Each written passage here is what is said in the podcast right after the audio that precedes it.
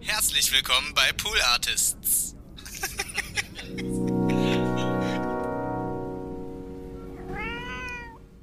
für meine Eltern ist es ja auch eine Chance, ne? dass ich denen sage zum Beispiel, du, ich habe das Gefühl, die haben mich extrem vernachlässigt, weil äh, meine Mutter einfach zehn Jahre lang am Stück oder so nur an der Schreibmaschine saß und nur für ihre Sozialistenfreunde da irgendwelche Sachen abgetippt hat und übersetzt hat und so weiter. Aber ich dann halt da so im Zimmer saß und eigentlich nur gegen die Wand geglotzt habe. Ne? Und ähm, ich dann natürlich auch gesehen habe, okay, wie, wie machen die es diesmal bei meinen Geschwistern, ne? Und äh, meine Geschwister haben mir dabei auch sehr gut geholfen, ne? weil meine Schwester schon sehr früh sehr schlau und reflektiert war und äh, das angefangen hat, alles in Frage zu stellen. Und auch die erste war so in der Familie, die so meinen Eltern Paroli geboten hat. Ich war ein Kind, ich habe nie Nein gesagt, ich war immer ruhig, habe das alles hingenommen und habe wirklich äh, mich nie irgendwie aufgelehnt oder habe jetzt irgendwie hier ähm, gesagt, so geht's ja nicht oder das ja. mache ich jetzt nicht, äh, sondern habe dann eher die Sachen heimlich gemacht und und, äh, versucht alles, was jetzt äh, unangenehm werden könnte, zu verstecken. Aber meine Schwester war da völlig anders und dementsprechend war das ganz gut. Wir haben auf vielen Ebenen haben wir angefangen, so unsere Familiengeschichte aufzuarbeiten, ja. gemeinsam. Ja, super. Eins, zwei, eins, zwei, drei, vier. Die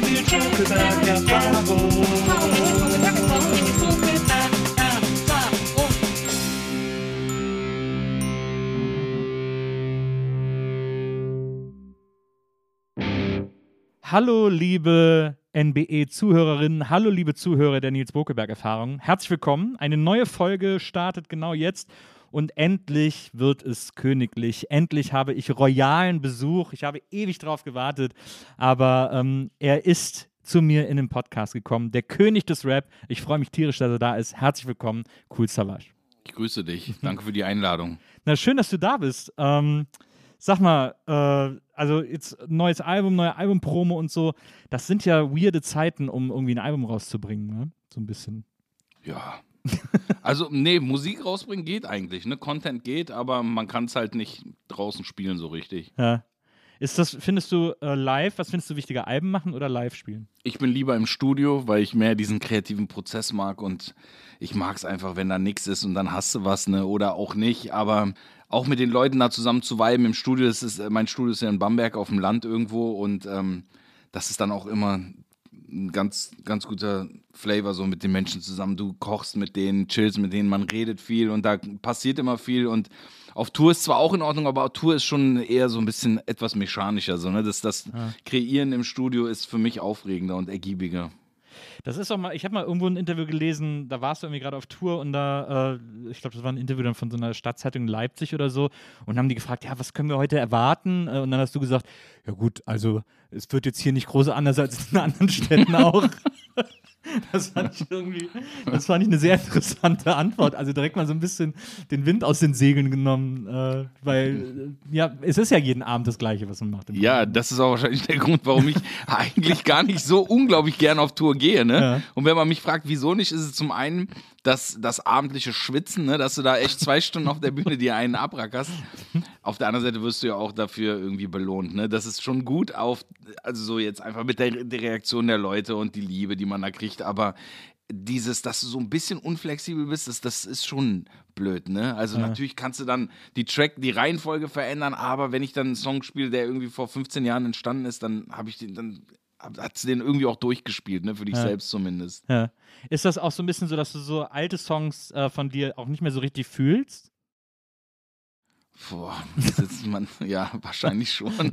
Das, ich will es auch, weißt du, man will das selber auch nicht so schlecht machen, weil es gibt da ja. jemanden da unten, der, dem geht gerade voll einer flitzen bei diesem alten Song und ja. der hat da Gänsehaut und das ist auch irgendwie so ein bisschen vielleicht bis heute noch seine Hymne, deswegen will man das nicht zu klein reden, aber in der Tat ist es schon, ich versuche mich in dem Moment zu motivieren und äh, versuche da auch voll drin zu sein. Ne? Also ich gebe ja. mir schon Mühe. Es ist jetzt nicht so, dass ich unglaublich gelangweilt auf die Bühne gehe. Ja, nee, klar. Also das, da, da, wollte ich auch nicht, da wollte ich auch nicht drauf hinaus. Aber es, gibt ja, es gibt ja Lieder, die, die schreibt man, ich meine, du schreibst die Songs ja auch in einer Phase deines Lebens und ja. die ist ja, irgendwann bist du aus dieser Phase heraus und man ist irgendwie in einer neuen Phase oder so.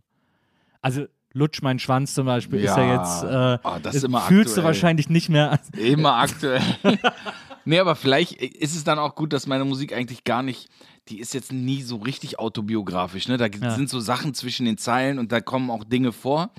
Aber im Prinzip, mein Leben hat sich schon sehr verändert, aber es ist jetzt, ich weiß nicht, aber es irgendwie in der Musik finde ich das inhaltlich zumindest nicht immer diese Veränderung so, ne? Also hier und da Ecken und Kanten schon, am ehesten noch am Soundbild so und äh, wenn ich mir, wenn ich mich daran erinnere, wie dieser Entstehungsprozess war, ne? Also der Prozess drumherum, der ist mir persönlich oftmals fast schon wichtiger als das, was dann am Ende rauskommt, ne? was mir auch super wichtig ist. Aber es ist schon so, dass das immer voll krass für meine eigene Wertung immer mit reinfließt, dass ich mir denke, boah, das Album, das ist so geil, weil es mich einfach an eine gute Zeit erinnert. Also es ist auch so ein bisschen, ich finde das ja zum Beispiel so faszinierend, wenn man so, ähm, es ist zum Beispiel so ein Gefühl, das ich habe, wenn ich Prince höre, ne? Ja. Wenn ich so, wenn ich mir so irgendwelche Platten von dem anhöre oder so, gerade so äh, äh, in den 80ern, als es dann so zur New Power Generation ging und so, bei dem habe ich so super oft das Gefühl, dass der äh, schon während des Songwritings überhaupt nicht mehr an einem Song interessiert ist. Also so, ich finde manche Lieder von dem, die haben so kein Ende äh, oder kein, Mhm. kein gutes Ende, weil man so das Gefühl hat, okay, er hat jetzt das, er hatte jetzt die Idee zu dem Song, hat Ja. den so aufgenommen und ist dann während der Aus Aufnahme aus dem Studio gegangen und so, ja, macht ihr mal fertig und so. Also so, Mhm. wenn du diese Get Up anhörst zum Beispiel oder so, das hat überhaupt kein Ende. Das fasert am Ende einfach so aus, weil der so, weil der einfach überhaupt keine Lust mehr hatte, sich Gedanken darüber zu machen. Weil der halt, dem geht's halt so um die Idee des Songs, ist Ja. es dem immer so gegangen. Und dann, und da, daran erinnert mich das dann so ein bisschen. Also wenn du das, wenn du das erzählst, dass quasi so dieses, dieses Entstehen lassen und so das Schreiben von einem Song, das Beatpicking, äh, den, den, den Text schreiben und so, das ist so sozusagen das, was einen so kickt, was, was einem auch so antreibt, im Grunde Ja. genommen.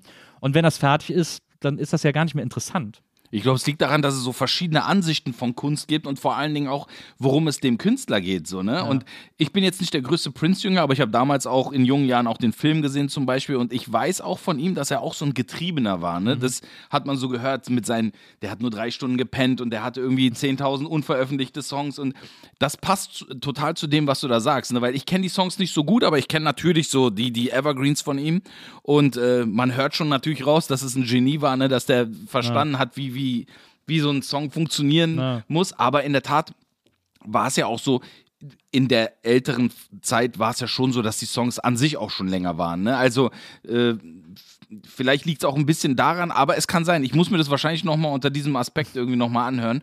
Aber ähm, für mich in der Tat ist es wirklich so, dass das ähm, dieses Handwerkliche und das Handwerk dahinter, deswegen sage ich auch oft, meine Musik ist jetzt gar nicht so krass anders als das, was ich davor gemacht habe, weil ähm, es sind eher so Evolutionsschritte. Es ist jetzt nicht so, dass ich sage, ich habe eine revolutionäre Idee, die ich jetzt umsetzen will und das ist jetzt wie so ein Architekt, der ein Haus baut und dann auf einmal macht er was völlig anderes oder so und als nächstes kommt eine Brücke, sondern bei mir ist es so, als, als würde ich mehr oder weniger immer das gleiche Haus bauen, aber immer so ein bisschen was verändere. Ne? Und ja, für mich ist dieses Handwerk in der Tat ist für mich oftmals wichtiger als vielleicht auch äh, der Inhalt hier und da. Ne? Das, das ist vielleicht so für manche Leute enttäuschend oder manche sagen so, so kann Kunst, so darf Kunst ja nicht sein, aber ich finde, genau das ist ja Kunst, dass du wirklich in der Tat alles daran äh, machen darfst und, und benutzen darfst und ausschöpfen darfst. Ne? Dass da ein Joseph Beuys, der einfach so ein Aktionskünstler ist und der da wirklich eine Message hat, dem, dem es vielleicht überhaupt gar nicht um die Ausführung an sich geht, ne? Und äh, dass du das dann äh, gegenüberstellst zu einem, keine Ahnung, was weiß ich so, weißt du, einem Monet, der dann äh, vielleicht ganz anders daran gegangen ist. Also, Ja, das, äh, also kann ich total nachvollziehen. Ist ein Kunstbegriff, mit dem ich auch, äh, den ich auch ganz interessant finde, dass so der Prozess auch so im Mittelpunkt steht. Ähm, und das ist ja, ich finde ja bei deinen Alben, äh, wenn man sich die anhört, so im Laufe der Jahre, dann ist schon, ich finde, die Alben sind immer sehr geschlossen in sich. Also so, das ist schon immer, man, es gibt immer so eine rote Linie durch jedes Album, also auch soundmäßig. ja. Ähm, und trotzdem unterscheiden die sich aber. Man kann da schon äh, unterschiedliche auch Herangehensweisen sehen. Dann gibt es irgendwie sowas, was dann mal so ein bisschen opulenter ist. Dann gibt es wieder eins, das ist wieder so richtig back to the roots sozusagen. Äh, und ähm, also das erkennt man da schon sehr deutlich. Aber klar, es ist natürlich, bist natürlich immer du und deine und deine Themen, die im Mittelpunkt stehen ähm, äh, von diesen Alben. Oder eben nicht deine Themen. Ja. Äh, so. Aber ähm, erstmal äh, kommen wir erstmal zu den Basics. Wir sind ja hier ein, äh, wir sind ja kein Hip-Hop-Fach-Podcast. Äh, Ja. Viele Leute, äh, die uns zuhören, kennen sich vielleicht mit dieser Musikrichtung gar nicht aus äh, äh, und kennen an Deutschrap nur Ähm, äh, der Kommissar von Falco zum Beispiel. Oh, Ähm, way back, okay. Ja, very, very way back. Ähm, du kommst aus, äh, du bist in Berlin aufgewachsen, du bist eigentlich in, in Aachen, äh, äh, hast in Aachen gelebt, bist auch in Aachen geboren, ne? In- Jung. Öscher Jung, genau. Öscher ich bin Jung. in, in äh, Aachen geboren, dann fünf Jahre Istanbul, dann zurück nach Aachen und mit zwölf dann nach Berlin. Ja. Aachen bekannt für Centis, Aachener Pflümli, Oh, äh, ja. sehr beliebte Marmelade. Äh, Die Printen auch. Stimmt, Aachener Printen natürlich auch noch, äh, äh, sehr wichtiges Gebäck. Und jetzt auch der Vorsitzende der CDU, Armin Laschet, äh, auch eine Auch Aachener, ja, okay. Jung. Und wie heißt er nochmal hier, der, der Comedian, mein Gott, jetzt habe ich ihn vergessen, der, der, äh, einer der oldschool berühmtesten Comedian Deutschlands. Mein Gott, ich bin so doof, Alter. Jürgen von der Lippe, genau. So, Jürgen der von der der Lippe kommt auch. Ja, ja, ja. Wirklich? Oh, der ist, das ist der Uraachener. Da sind die Aachener auch sehr stolz drauf. Der hatte auch einen Scherzartikelladen in, Ja. in, in der Nähe vom, vom Markt. Und äh, da immer, wenn jemand neu nach Aachen kam, dann gab es so ein paar Stops und das hat immer dazu gehört. Ja, das ist der Scherzartikelladen von Jürgen von der Lippe. Wichtig. Cool.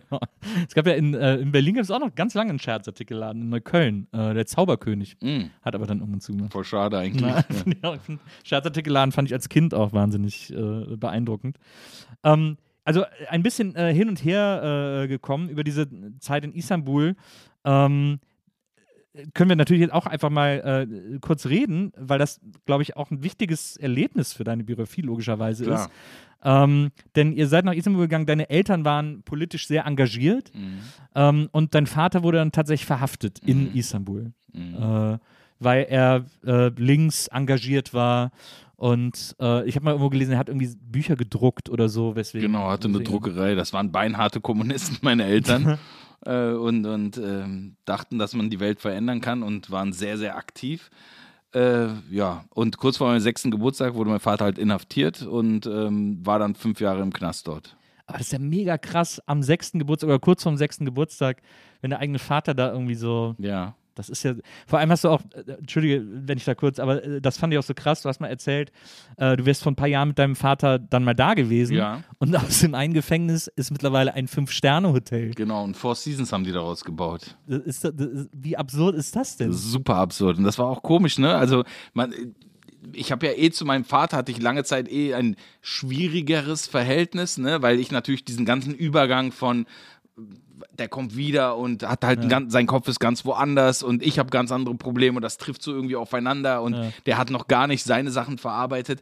Und dann dadurch habe ich ihn relativ selten in bestimmten Situationen gesehen so ne? Ich habe meinen Vater nie als sanft und und ähm, weich oder verletzlich oder so wahrgenommen. Aber das war schon krass an dem Tag so. Da als wir da standen hat er auch gesagt ja ich würde jetzt gerne gehen. Das ist äh, das tut mir nicht gut hier so ne? Und das war schon war schon ein Erlebnis. Mein Bruder und ich waren da dabei. Mein Bruder war noch ein bisschen jünger aber es war sehr interessant zu sehen auch dass ihn das auch so äh, direkt körperlich auch ne hat er es gemerkt. So irgendwie war war ihm sehr unwohl Das, ich finde das ganz interessant, dass man so, äh, wenn man älter wird, wir sind ja auch beide eine, eine Generation, ich glaube, du bist irgendwie ein Jahr älter als ich oder so. ich bin 75er Baujahr Genau, ich bin, äh, ich bin 76. Ähm, und ich erlebe ähnliches, also mein Vater wurde nicht verhaftet oder so, das kann ich natürlich nicht vergleichen, aber ähm, dass man, je älter man wird und auch selber, du hast ja, glaube ich, auch, bist ja auch Vater mittlerweile. Ähm, ich habe auch eine Tochter, die jetzt 20 wird. wow Ähm, okay na, crazy und, äh, und was ich so interessant finde, ist, dass ich jetzt äh, in, mit Mitte 40 äh, irgendwie anfange, meine Eltern so nach ihrer Geschichte zu fragen. Mhm. Das habe ich vorher nie gemacht. Das nimmt man so hin als Kind. Und jetzt kommt man irgendwie an so einen Punkt, wo man das wissen will, wo einen das auch interessiert. Ja. Mhm. Und wo man sich das so erzählen lassen will, irgendwie so. Das ist doch irgendwie, das ist doch schräg, dass das, also weil man es selber viel mehr nachvollziehen kann oder so. Definitiv. Ich glaube, da sind viele Sachen. Ne? Also ich glaube, dass es zum einen könnte es sein, dass es einen Urinstinkt gibt ne? im Menschen, der ähm, einem dann auch klar macht, dass die Geschichte, die vor ihm war, dass die eben nicht verpufft ist. Ne? Also ich glaube, äh, hier irgendwie wird das einem irgendwann so, hat man das Gefühl, das ist so, das juckt auch niemanden und das ist dann weg und so, ne? Aber äh, ich glaube schon so, ne, dass, dass, dass so die Urvölker, die, die gehen da ja oftmals ganz anders daran, ne? dass sie sagen, das ist äh, auch Teil von dir, ne? Und das fließt weiter und äh, so ein bisschen dieser esoterische Ansatz. Ich glaube, das ist zum einen, könnte ein Thema sein, warum man sich darüber auch Gedanken macht und zum anderen, weil man natürlich ganz viel Parallelen dann sieht oder, oder für mich ist es auch oftmals so Möglichkeiten, mich selber zu verstehen und äh, auch für mich auch Situationen erklärbar zu machen, die ich damals gar nicht als schlecht oder, oder negativ oder unangenehm wahrgenommen habe, aber wo ich im Nachhinein sage, dass eigentlich das ist schon nicht normal, ne? Und für meine Eltern ist es ja auch eine Chance, ne? Dass ich denen sage zum Beispiel, du, ich habe das Gefühl, die haben mich extrem vernachlässigt, weil äh, meine Mutter einfach zehn Jahre lang am Stück oder so nur an der Schreibmaschine saß und nur für ihre ähm, Sozialistenfreunde da irgendwelche Sachen abgetippt hat und übersetzt hat und so weiter.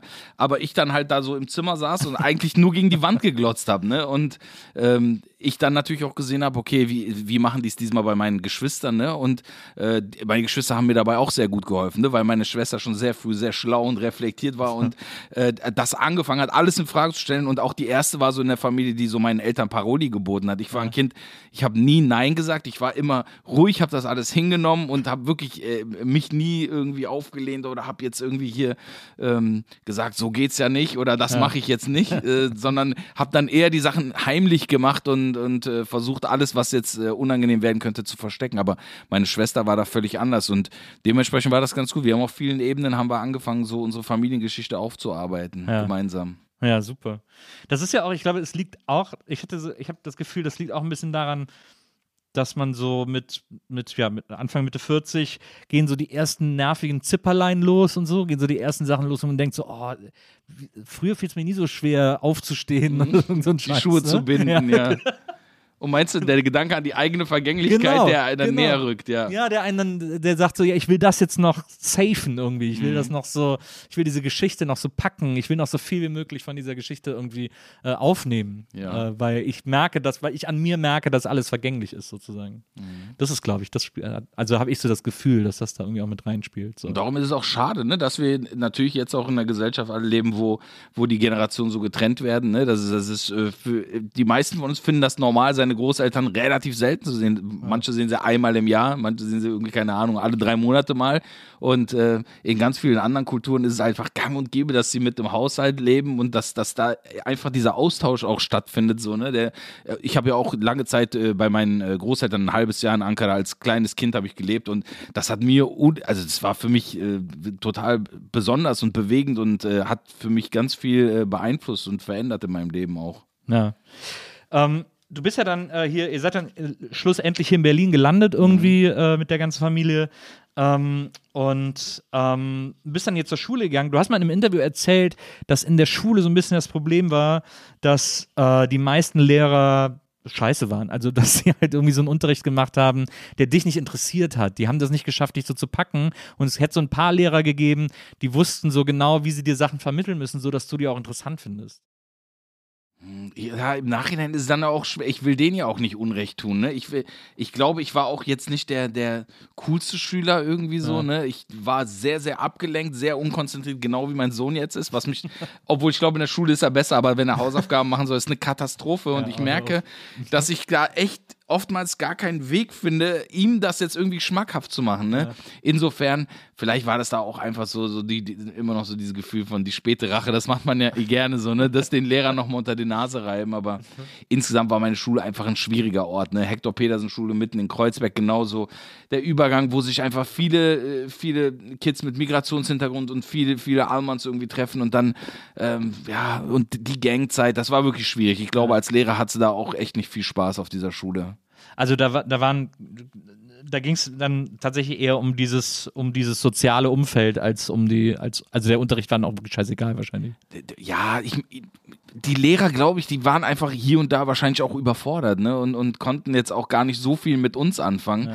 Und ähm, viele haben ja auch äh, eine Gymnasialempfehlung bekommen. Ne? Ich meine, äh, es ist wahrscheinlich meine eigene Schuld, dass ich da nur einen erweiterten Hauptschulabschluss gemacht habe, aber es war jetzt, es war jetzt keine Katastrophenschule. Ich ja. will jetzt denen auch nicht sagen, nee, dass nee. die jetzt so ultra scheiße waren. Ja. Ich war auch einfach kein guter Schüler. Aber hattest du da, äh, hattest du dann dann, also, äh, weil ich, was ich so quasi nie so richtig zusammenbekomme äh, oder jetzt irgendwie nicht äh, zusammenbekommen habe, ist so, die Idee, äh, Musik zu machen? Also war die quasi schon zu Schulzeiten, dass du da gesagt hast, oh, Musik machen ist viel interessanter, äh, das, da setze ich jetzt alles drauf oder gab es irgendwie andere äh, Lebenswege, die du dir vorgestellt hast oder geplant hast oder so? Du, ich wollte eigentlich äh, Sprüher sein, ne? weil Graffiti war allgegenwärtig in, in Kreuzberg und ich war einfach zu schlecht. Ich habe zwar Tags gemacht und ich habe so ein bisschen rumgesprüht, aber ich war super schlecht. Aber in der Tat war es dann so zufällig, habe ich dann mal so einen Text geschrieben auf Englisch und habe den jemanden vorgerappt und der meint, komm, ich habe Kumpels, die sind da in der Nauni-Ritze, die, die machen da Musik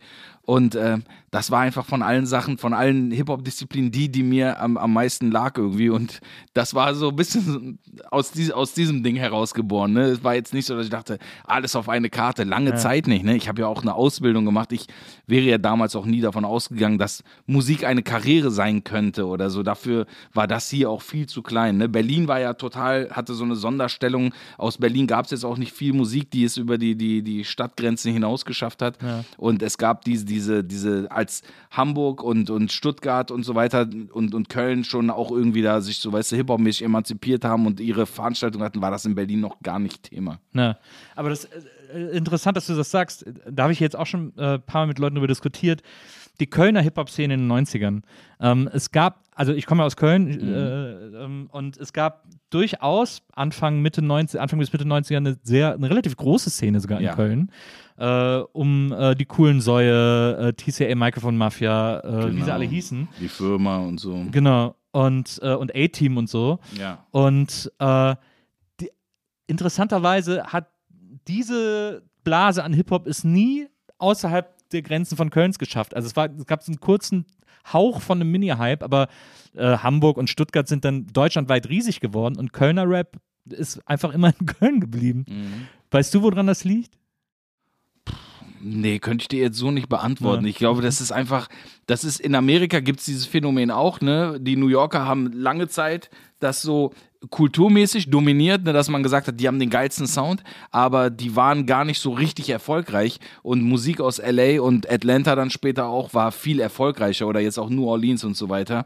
Und irgendwann ist es dann alles verschmolzen. Ne? Mittlerweile gibt es in Deutschland ja auch nicht mehr, dass du sagst, das ist jetzt das, das Hip-Hop-Mecker oder das, ja. ist, das ist die Hochburg, sondern jetzt ist alles eins. Also ja. ich glaube einfach damals, weißt du, wenn dann die Strukturen gefehlt haben, so dann, dann war das schon Grund genug. Und aber ich erinnere mich, als zum Beispiel das MC-Magazin rauskam, das mhm. war schon, äh, das war schon so.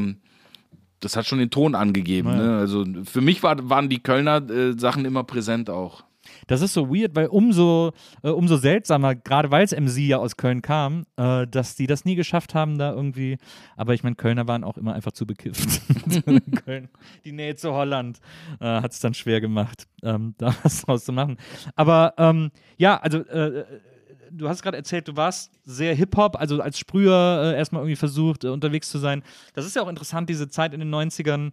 Ähm, das war ja so eigentlich ich habe das damals auch irgendwie bei uns in der Schule so ein bisschen mitbekommen, bei ein paar Freunden, die da noch mehr drin waren als ich. Das war aber echt so eine der ersten großen äh, Hip-Hop-Wellen, die da so aus Amerika, ähm, weil auch MTV plötzlich an den Start ging und man das hier irgendwo empfangen konnte und äh, man irgendwie Yo MTV Raps äh, gucken konnte. Das war so die erste große äh, Hip-Hop-Welle, die man in Deutschland so abbekommen hat. Also mit ähm, Ice-T, mhm. Äh, äh, Home Invasion, ähm, Dalench Mob, mhm. Ice Cube, diese ganze Zeug. Ähm, das, das war dann für dich wahrscheinlich auch so die Initialzündung, oder? Klar, ich erinnere mich nämlich, wie ich von meiner Oma damals noch äh, mir zu Weihnachten gewünscht habe, Ice-T Power Album, oh ja. LLQJ Bad und Beastie Boys License to Ill. Diese drei Alben, ne, die, ich, die waren auch sehr heilig dann für mich. Ja. Gerade das Beastie Boys Album hat mich sehr inspiriert und, und motiviert. Ähm, ja, aber in der Tat, also ich äh, habe einfach so die, den Beginn von Rap-Musik in Deutschland habe ich irgendwie mitgemacht, ne? Und äh, äh, kann mich daran noch erinnern, wie das war. Ist das denn, war das denn in äh, Berlin äh, zu der Zeit, war das, ähm, war das, so eine, war das so eine mega Subkultur, die nur so wenige cool fanden? Oder war das, war das hier schon von Anfang an sehr groß? Ich hatte, Joy war ja auch mal hier, die hat dann erzählt, mhm. es gab so ein paar Clubs, äh, von denen man wusste, dass da Hip-Hop läuft, wo sich dann irgendwie alle getroffen haben und so. Ja, die Clubs kamen schon noch später. Ich hatte das Gefühl damals, es wäre total groß, aber das lag nur daran, dass äh, ich mich wirklich nur in einem kleinen Kreis bewegt habe. Ne? Mhm. Also ich kannte vielleicht zwei, drei Jugendhäuser und in denen waren natürlich die Leute, die Graffiti cool fanden und dadurch, dass es auch diese Gangkultur in Deutschland, in Berlin gab, war das so, jede Gang hatte dann auch so die Sprüher, ne, die, die mhm. sie supportet hat und die die Gangs supportet haben irgendwie und ähm, dementsprechend, das ging so irgendwie Hand in Hand. Und Breakdance war riesengroß in Berlin. Hast du jemals versucht zu breaken? Nee, das, da, da wusste ich, okay, das kann ich nicht, Alter. Das ist mir einfach, dafür war ich schon immer zu unsportlich. Und mein Bruder hat gut Körperklaus. Ja, mein, mein Bruder hat gut gebreakt, hat auch im, im, ähm, im Zirkus gebreakt und so, hat auch Gott sei Dank irgendwann aufgehört. Ne? Als er auch dann gemerkt hat, dass er so auf dem Kopf so ein, so ein, so ein Zentimeter hohes Ding, so eine Platte sich gebildet hat, so eine Hornhaut, hat er hat auch gesagt, nee, hat, weißt du, der war auch schön dünn und sportlich, das war easy für den. Aber es war total klein. Ne? Es fühlte sich sehr groß an, weil mein ganzes Umfeld und in der Schule, aber äh, es hatte überhaupt keine Bedeutung. Und es war auf Englisch. Und mein Mentor war damals Bobby von Islamic Force. Und ähm, ja, ich habe dann lange Zeit auf Englisch gerappt, weil man am Berlin auch das Gefühl hatte, man muss auf Englisch rappen. Alles, was auf Deutsch war, war, war super kacke, so. Das wurde sehr abgelehnt. Und ähm, habe dann irgendwann durch meine Jugendarbeit im, im, im äh, Hip-Hop Hip Berlin, habe ich dann auch angefangen auf Deutsch zu rappen, weil da waren die Leute eher so, ja, ich kann kein Englisch, ich will lieber auf Deutsch. Und dann habe ich so auf Deutsch mit denen gefreestylt und gemerkt, dass es mir doch ganz Spaß macht. Und äh, aber wie kam denn dann sozusagen diese äh, der Weg von äh, ich probier's mal aus und das ist irgendwie ganz cool ähm, dahin irgendwie äh, ja seine erste Platte zu machen und eben so diese vor allem diesen Battle Rap zu machen, den du ja am Anfang gemacht hast. Also ich habe, als ich dann auf Deutsch angefangen habe zu rappen, habe ich dann die, die Sachen so, die ich auf Englisch geschrieben habe, in irgendeiner Form fast schon übersetzt. So, ne? Und ich war sehr inspiriert so schon von West Coast Sachen, auch Ice Cube, MC8 und so weiter, Too Short besonders. Da, daher kam so ein bisschen diese, dieser, dieser, dieser Sex-Rap so, ne, der, der, von Too Short, der, der, der halt immer dieses Ding am Laufen hatte. Das war auch bei Two Life Crew immer sehr. Genau, äh, genau, die, die- die, die mochte ich Luke auch. EP, oh, die fand ich sehr gut, die Luke EP. Und ähm, im Endeffekt war es dann so, das, was ich gehört habe, war auch oftmals Battle Rap, ne? Dann kam ja Farsight, Hieroglyphics und so. Ja. Und das war auch alles so Battle Rap und ähm, ich habe dann im Prinzip mehr oder weniger das so ein bisschen übersetzt auch für mich, so, ne? Und Ja. dadurch, dass ich viel in Battles war und auch viel gebattelt habe. Ich habe ja mein erstes, äh, mein, mein quasi mein erster deutschsprachiger Auftritt war ein Battle. Irgendwo, ich glaube in der Arena in Berlin, Schlägisches Tor. Und ähm, ich habe das auch gar nicht so richtig ernst genommen. Aber ich habe halt so, ich so, okay, Deutsch ist ja so einfach, weil ich konnte auf einmal, weil ich habe mich gar nicht geschämt. Jetzt freestyle ich nicht mehr, aber ich habe mich überhaupt nicht geschämt zu freestyle, weil ich dachte mir, Dicker, es gibt ja gar nichts, was einfacher ist, weil ich habe wie so ein Idiot die ganze Zeit auf Englisch gerappt. Da, weißt du, hast du nur so ein Mini-Vokabular. Jetzt kann ich ja alles sagen.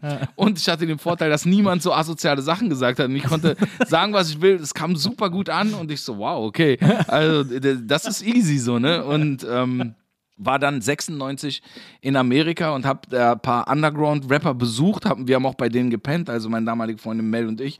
Und äh, die haben mir dieses äh, Tape-Game gezeigt. So, ne? Die sind mit mir da, die haben auf einer 8-Spur Songs recorded, haben die dann hintereinander irgendwie auf ein Tape gezogen und äh, sind dann damit irgendwie, äh, oder auf eine Minidisc und sind dann damit zum Presswerk, haben ihre Kassetten hergestellt. Und dann meinte ich, was kostet es? Ja, ein Dollar. Und ja, verkaufen wir es für 10 weiter. Ich so, das ist ja geil, Alter. Da ist ein 9 Dollar Gewinn, Bombe.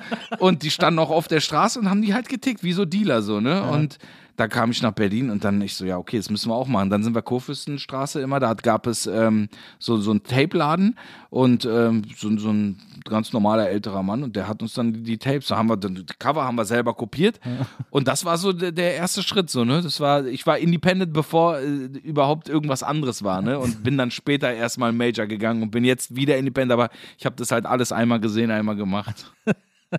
Aber es ist natürlich geil, wenn man die, ähm, äh, wenn man die Tapes irgendwie so selber macht und selber äh, vertickt und so. Das macht mega Bock. Ja, tierisch. Allem, wenn man dann plötzlich auch so von, von Leuten angesprochen wird, die irgendwie so, äh, die das Tape irgendwie gehört haben oder so. Ne? Das ist, äh, Ja klar, da- das war super verrückt. Wir haben doch auch am Anfang einfach unsere Telefonnummer, habe ich, also ich habe meine Telefonnummer, und ich wurde einfach nachts von Leuten angerufen.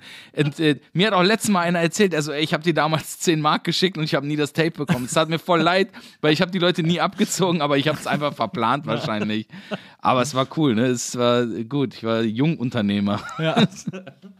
ja, das hat irgendwie, das hat, das hat irgendwie Bock gemacht, wenn man so angefangen hat, Musik zu machen und dann einfach so die nur verteilen wollte und die loswerden Ja, wollte. genau. Und so. Das, ich kann mich auch noch erinnern, manchmal auch mit meinem Kumpel, wir, ich, wir hatten auch so eine Band äh, und wir hatten so ein, zwei äh, Raps, also mein, mein bester Freund, der war extremer Rap-Head, Rap-Fan, äh, der äh, stand auf, äh, also auch das ganze Zeug, ähm, Ice Cube, äh, Run DMC, der war aber auch noch ein riesen Britcore-Fan. Oh, da haben wir dann okay. die ganze Zeit auch das Zeug gehört und Geil. so. Ähm, das war echt geil, so dieses ganze Killer-Instinkt-Zeug und so. Und ähm, mit dem hatte ich so zwei, drei Raps geschrieben und immer wenn wir auf Jams waren, sind wir irgendwann auf die Bühne und haben die dann so gerappt. Geil. Und alle so, ey, geil und so, so irgendwelche Keller-Jams in Köln und so. Das hat immer Das so war mega eine, Bock eine gemacht. tolle Zeit, Alter. Ja. Also die Jams und so ist unvorstellbar. Und was du meinst, was Joy gesagt hat mit den Clubs, das war ja in der Tat so. Ne? Ich war im Tacheles immer, weil da hat DJ Alex aufgelegt und ähm, das Tacheles war für mich einfach nur ein besetztes Haus mit einem Club drin. So, ne? Und das war halt super nice. Also diese Zeit wünscht man sich auch wieder zurück. Es war halt wirklich total befreit, total unbefangen alles und ähm, unvorstellbar. Also so, es war so viel Inspiration. Das, ich, also ich, das, ich fühle das total. Ich finde auch, dass das, dass das früher auch unbeschwerter war und dass es früher auch eine höhere Musikalität gab oder so die, die, die Lust am auch, auch so am musikalischen Wettbewerb, um das mal so Ja. ganz hölzern zu formulieren irgendwie. Ähm, aber du hast mal in einem Interview gesagt, und das finde ich ist natürlich auch richtig, ähm, dass Rap, also vor allem Rap, äh, da ging es glaube ich hauptsächlich um Rap, noch nie so frei war wie heutzutage. Also thematisch so frei und offen und modern, äh, wie er das heute ist. Das war früher undenkbar, Ja. über seine Gefühle zu rappen. Also außer man war LL Cool J und hat I Need Love gerappt, aber äh, ansonsten ging das gar nicht eigentlich. Ja. Naja, ähm, früher war es einfach, an erster Stelle stand die sogenannte Kultur und äh, Rap war ein Bestandteil daraus und ähm, da gab es schon ein, ein, ein Zaun drum und das durfte man, das durfte man nicht, das konnte man, das konnte man nicht. So hatte das zu klingen, so hatte das auszusehen und es war äh, viel dogmatischer auf jeden Fall. Und äh, jetzt ist es für die Leute nur noch ein Werkzeug. Ne? Also jetzt musst du ja nicht mal mehr dich zum Rapper sein bekennen. Du musst kein Rapper mehr sein, du kannst Madonna sein, du kannst sonst wer sein, ne? Und kannst sagen, äh, ja klar, jetzt an der Stelle habe ich gerappt. Das würden früher hätten alle die jemanden ausgelacht, der kein Rapper ist, und hätte gesagt, du bist voll der Idiot, so, ne? äh, jetzt ist es so für die Leute, ja und Justin Bieber Rap, ja, warum denn nicht? Also ist das das Normalste der Welt für die Leute geworden. Und insofern, es gibt halt diesen, was natürlich für mich als Oldschooler irgendwie auch manchmal schade ist, es gibt dieses Kulturding dahinter, nicht mehr so sehr, was ich irgendwie natürlich auch im, im Nachhinein sehr romantisiere wahrscheinlich, weil es mir in, zu dem Zeitpunkt halt viel gegeben hat und mich sehr glücklich gemacht hat. Aber ähm, ich akzeptiere natürlich die, die Entwicklung und ich, ich verstehe auch, dass es sich jetzt so entwickelt hat. Ne? Und das ist natürlich krass, es fließt alles ineinander und da passieren so viele Sachen und äh, insgesamt ist Musik viel mehr zum, also es war ja schon so, du, um Musik zu machen, musstest du fast schon ein Auserwählter sein. Ne? Also du musstest ja etwas ganz Besonderes oftmals sein und ähm, du musstest auch ein bisschen Glück haben und du musstest sehr, sehr viel arbeiten. Jetzt ist es schon so, du kannst, es ist für die Leute genauso akzeptabel zu sagen, ey, ich bin Influencer und mach Fotos. Und äh, wenn du wenn du dann am nächsten Tag sagst, ja, ich bin jetzt auch Musiker. Also es ist für die Leute völlig in Ordnung. Es ist einfach so ein weiterer Zweig, so, ne? Es ist für die Leute selbstverständlich, dass jeder Musik machen kann, jeder Musik machen darf, jeder Musik machen soll. Es ist aber natürlich auch tausendmal einfacher geworden. Also Klar. mit, mit äh, technischen Hilfsmitteln. Jeder Computer hat äh, Musikprogramme vorinstalliert. Äh, auf jedem Handy gibt es 100 Apps, die mehr können als alle Sampler, die wir Ja. damals hatten, so in etwa. Ähm, also, äh, und bei Soundcloud kann jeder alles sofort weltweit Ja. veröffentlichen. Also diese, man sagt ja immer so, die, Demo die, die Produktionsmittel wurden demokratisiert sozusagen. Absolut. Aber natürlich, die Kehrseite ist, oder was für Kehrseite, aber ähm, ich finde dann die Erwartungshaltung, dass man hat es ja gemacht und deswegen, das ist schon Grund genug, dass es, dass es ankommt und dass es erfolgreich ist und dass es die, die Menschen berührt. Okay, das ist wahrscheinlich nicht mal mehr so ein Thema, aber genau das ist für mich das Ding, wo ich sage, das ist halt Blödsinn. Ne? Also wenn du über es gar nicht schaffst, eine Magie herzustellen, so, ne, in irgendeiner Form, über, über was auch immer die transportiert wird, ob es inhaltlich ist, ob es einfach musikalisch ist, ob es einfach nur der, der Ton deiner Stimme ist, wenn du das nicht schaffst, so, dann ähm, ist es halt auch relativ leer und du siehst auch, dass es sehr, sehr austauschbar ist. Ne? Also äh, auf TikTok siehst du das, es ist halt so der Content, ob er original ist oder nicht, aber die Geschwindigkeit, wie dieser Content ausgewechselt wird, ne? du kannst heute etwas machen, was absolut abgefeiert wird und wirst einfach in zwei Wochen fast keinen mehr finden, der sich daran erinnert. Und äh, es ist in einer unvorstellbaren Geschwindigkeit und logischerweise leidet in irgendeiner Form die Qualität schon darunter auch. Ja. Aber ja, klar, also es ist natürlich mega schnelllebig geworden. Es ist auch ganz oft mega beliebig geworden, äh, auch so ja. was, so was, äh, was Sound betrifft. Und es ist auch, äh, klar, es ist immer noch so, dass du, du hast zwar alle Mittel zur Verfügung, aber wenn du keine Idee hast, hast halt keine Idee. Also dann äh, äh, nützt das ja auch nichts. Ich fand das sehr interessant, weil du äh, hast irgendwie vor kurzem, äh, gar nicht so lange her, ich weiß gar nicht, was auf Twitter oder Insta war, ähm, ein Screenshot von den aktuellen Charts äh, gepostet, wo ja dein äh, Album auf Platz zwei der, ähm, der erfolgreichsten Alben bislang des Jahres irgendwie Mhm. war. Und Platz eins war Daniela Alfinito. Habe Ich ich, noch sie nie nicht. im Leben Hab ich gehört. noch nie gehört. Ich habe gedacht, who's that? Und dann habe ich mir das mal angehört, das Album. Was ist es? Und es ist so super bräsiger Schlager, also richtig schlecht. Es Hm. ist so Schlager, aber es ist wirklich so nur Four to the Floor und dann irgendwie und, dann, und also die super simpel Melodien. Ja. Und es ist so Magic's Music Maker Schlager im Ja. Grunde genommen. äh, und sie, ihr Stimmchen auch total dünn. Und da habe ich mir das Cover Artwork angeguckt und das ist auch so mit Paint gemacht. Und also es ist wirklich alles daran ist schlimm.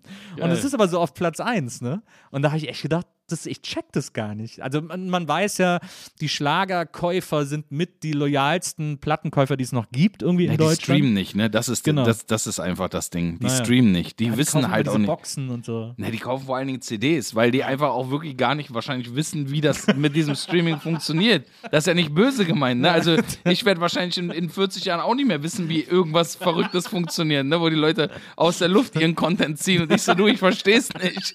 Ich, ich kann höchstens Spotify bedienen. Ja, absolut. Aber es ist, da habe ich mich auch so, ich, ihr großer Hit auf dem Album ist Bahnhof der Sehnsucht. Mm. Guter Titel. Mhm. Guter Titel, muss man sagen.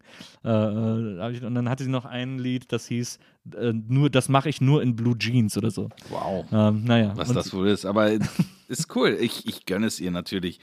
Du, das war einfach, ich habe das gepostet natürlich, weil ich auch manchmal die Leute ein bisschen dann so ärgere, ja, ne? ja. Die Haters. Ja, klar, also das war, ja- das war ja offensichtlich, aber ich fand es einfach so erstaunlich, dass da, sowas passiert mir immer äh, und heutzutage mehr denn je, wenn ich auf die Charts gucke, dass dann da Songs oder Platten irgendwie wochenlang Platz 1 oder ganz oben sind und ich denke, hä, wer ist das? Das habe ich noch nie im Leben gesehen, gehört, was, who is it? Irgendwie so. Also, und klar, ich meine, wir werden alt äh, äh, und äh, man ist nicht mehr so, man guckt jetzt auch nicht mehr jeden Tag irgendwie in die Charts rein oder so, aber dass da, dass einem immer noch so Acts durchrutschen, äh, das finde ich irgendwie Ja. schon erstaunlich. So, da, da habe ich, mich, äh, hab ich mich wahnsinnig darüber gewundert. Ähm, aber ja, ich meine, irgendwann wirst du dann auch Schlager machen müssen. Glaubst du, dass Deutschrap irgendwo so in so 20 Jahren so der Schlager der unserer Weiß Generation ist? Ich glaube nicht, dass es so lange dauern wird. Also, es gibt schon, äh, es gibt ja auch jetzt schon Tendenzen, da, selbst das verschmilzt ja hier und da. Ne? Also Ja. es gab bei 16 Bars so ein Spiel, äh, da, haben die, da haben die Textzeilen vorgesungen und man sollte erraten, ob es Rap oder Schlager ist. Man konnte es, außer du kanntest die Songs, konntest du fast nicht mehr auseinanderhalten. Also Ja. das ist schon auch von der Wortwahl und inhaltlich, muss man leider Gottes so sagen, es ist oft sehr nah aneinander. Deckungsgleich. ähm, okay, aber ähm, also so viel, so viel zum, äh, zum, zum Schlager äh, äh, Appeal. Ich muss gerade meine Gedanken sortieren. Wir springen Das so hin und her. Äh, wir springen so hin und her. Das finde ich sehr, sehr gut. Ich habe ein Interview äh, mit dir gelesen. Das war von, ich glaube, das ist von 2015. Ähm, in dem du irgendwie ein paar interessante Sachen gesagt hast. Einmal hast du irgendwie erzählt, äh, und da haben wir aber gerade eben schon ein bisschen gesprochen, du hast einmal gesagt, ich bin an einem Punkt, an dem es keine Riesenveränderung mehr geben wird, was ich, wo ich dich fragen wollte, siehst du das heute immer noch so sechs Jahre später? Weil irgendwie, ich meine, deine Alben unterscheiden sich schon. Ich finde nicht, dass du da jetzt irgendwie immer so. Ja, aber die Riesenveränderung, ne? Und ich meine, Ja, ich will da auch so zu mir irgendwie auch ehrlich sein. Ich will mir da auch selber nicht so, so ins Fäustchen lügen. Aber ich muss auch sagen, dass das, die, das können auch nur die wenigsten von sich überhaupt behaupten. Also ich würde nach wie vor sagen, es gibt wenig Leute, die so wie Kanye, die echt diesen Move machen, dieses alles auf eine Karte setzen. Ich bin bereit, mich bis auf die Knochen zu blamieren. Ja. Ich bin bereit, dass das Ding ein kompletter Flop wird, aber ich habe eine Vision. Also äh, man kann von ihm denken und halten, was man will, aber in seinem künstlerischen Schaffen ist er einfach unbarmherzig und einfach so rigoros, dass das respektiere ich einfach. So bin Ja. ich nicht, aber ich habe natürlich auch nicht das Standing und äh, die Möglichkeiten, so sein zu können. Ne? Das ist natürlich mit deinem Ansehen und deinem Fame und, und äh, mit deinem Einfluss wächst natürlich auch die Verantwortung, vielleicht auch sowas machen zu müssen hier und da. Ne? Ich habe diese Verantwortung nicht mehr. In der Tat, ich bin mir relativ sicher, was ich für eine Base habe und ähm, ich finde es, für mich ist, gibt es so die hera größere Herausforderung, ist jetzt Songs zu machen, die tatsächlich auch jetzt noch auf, auf Spotify und Apple oben landen ne? und die trotzdem Hits werden und, und auch Gold gehen können. Ähm, und trotzdem noch ich, ich sein kann, so, dass, ich so die, diese, diese Grätsche so ein bisschen hinkriege, das Ja. ist eine Herausforderung. Aber ansonsten, ich bin, glaube ich, ganz gut angekommen bei dem, was, was, was ich so richtig finde und gut finde und das ist okay für mich. Ich gebe mich damit auch zufrieden, ohne dass es so, äh, so müde und, und traurig kling, Ja. klingen soll, sondern ähm, ich bin einfach happy mit der, mit der Musik, so wie ich sie mache. Ja.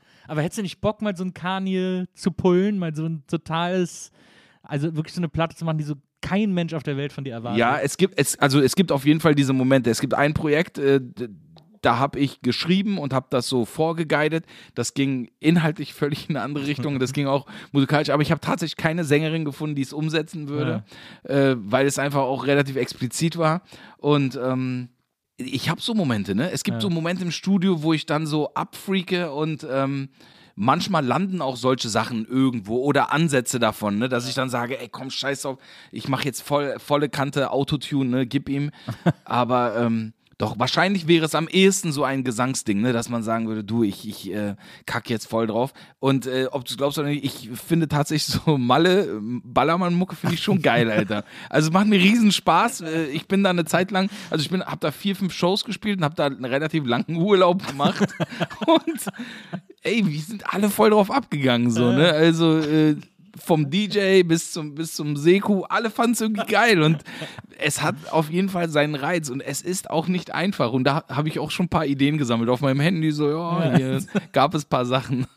Das finde ich auch faszinierend. Das kann ich voll verstehen. Es ist wirklich äh, von außen natürlich extrem stumpf, aber es ist irgendwie so die, das ist so eine geile musikalische Herausforderung, zu versuchen, sowas so runtergestrippt zu machen und sich irgendwie nicht mit eigenen Ansprüchen im Weg zu stehen. Oder Es so. Das funktioniert aber auch nicht nur, wenn du, also du kannst nicht sagen, ich bin jetzt extra schlecht und dann funktioniert nee, es. ne, Das überhaupt klappt nicht. Nee, überhaupt nee, nicht. Also du musst in dieser Zone sein und Genau. dieses Verständnis dafür auch entwickeln. Ne? Also, und es ist auch geil, dass die Leute auch wirklich, was sie sehr gut können, was ich jahrelang, jahrzehntelang nicht gemacht habe, dieses ähm, dein, dein, deine Käuferschicht, ne, den Konsumenten zu kennen Ja. und zu wissen, der steht da, dem geht einer flitzen. Wenn der Song kommt, dann springt der jetzt Ja. so, ne? egal wie viel Promille der drin hat. So. Ja. Und das zu verstehen, das finde ich ist schon, ähm, da, das respektiere ich auch sehr. Ja, ja, das finde ich auch. Das, äh, das, das finde ich auch sehr, sehr interessant. Habe ich auch schon, habe ich mich auch schon ein paar Mal dran versucht und habe gemerkt, das ist so kompliziert, da dieses, so ein Mindset dafür zu entwickeln. Ja, ja, ja. Ähm, das, äh, das darf man nicht unterschätzen. Es, es gibt ja auch so, ich finde, es gibt auch im Deutsch, äh, im Deutschrap gibt es auch Beispiele für so Versuche, äh, mal so ein ganz anderes Album zu machen.